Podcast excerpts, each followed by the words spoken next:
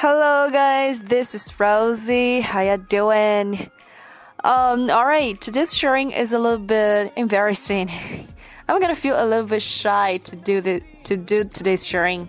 You know why? Yes, I feel a little bit a little bit awkward to tell you guys very good news that your friend I Rosie I'm not gonna be um, single anymore because I have a boyfriend recently. Yes, and we are in a relationship. So today's sharing is mainly about how to use English to describe your relationship status.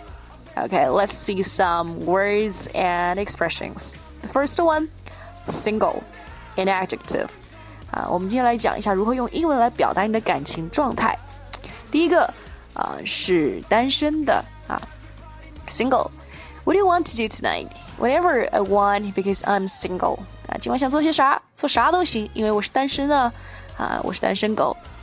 If you have some secret love on somebody, you can say have a crush on someone. Okay, she has a crush on a young teacher at her school. 她暗恋他们学校的一个年轻老师。Or your relationship is getting more closer, you can say chemistry. You can use this word chemistry. Um, there is a certain chemistry between us. 我们之间有点点化学的变化，哎，equals to 等于我们之间有一点点暧昧啊，催化剂，像化学当中的。那幸福的，比如说有幸的一些 couples 啊，会最后在一起。We can use get together 啊，get together.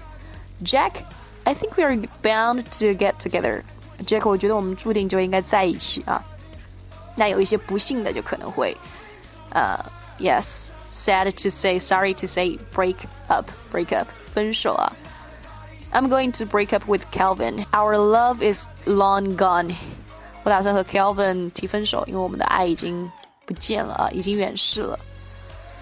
And some couples may have some open relationship 啊，交往当中，但是还保有这种交友的空间啊。现代的一些小年轻。 小 couples 是比较的开放的。Uh, for example, I've been thinking maybe we could try an open relationship for a while and see how that goes. 啊，我最近常常在想，也许我们能试试看开放式关系一段一阵子啊，再看看境况如何，情况怎么样。那接下来这个短语呢，就是形容 Rosie 啊，我自己的在稳定的交往当中，in a relationship. You can say being in a relationship means being happy together, embracing the differences, and sharing the chores together.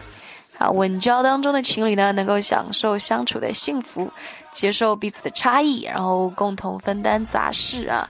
So, although I'm shy, I'm still very happy to tell you guys that that good news. Uh, my boyfriend is indeed a considerate guy.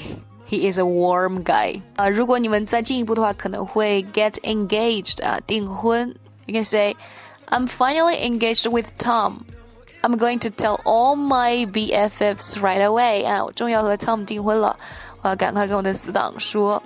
这里的 BFF 三个 big letters 大写的字母表示是 best friend forever 啊，这个 three capital letters, three initial letters。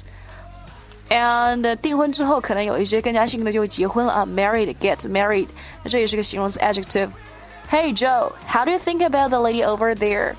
Don't hook up with a married woman. Didn't you see her ring? 啊，Joe，你觉得那边那位女士怎么样啊？别随便勾搭结婚的女人啊！Hook up with somebody，随便勾搭啊，勾搭。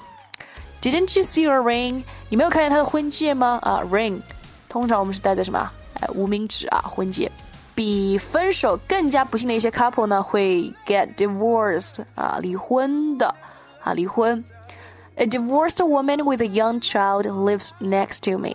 Like a divorced woman with a young child lives next to us. 啊，有个离婚的女士和她年年幼的孩子住在我们隔壁啊。嗯，这个呢，当然是希望大家和和满满、美美满满的走下去，不要呃 get divorced 了，互相之间。 包容啊，不断的求同存异。And that's all about today's sharing. I hope you guys uh, you will have a very good relationship and keep it moving on smoothly and well. This is Rosie. See you next time. Bye. Stepping out of body, you can tell everybody, mama, I'm a kamikaze. Oh,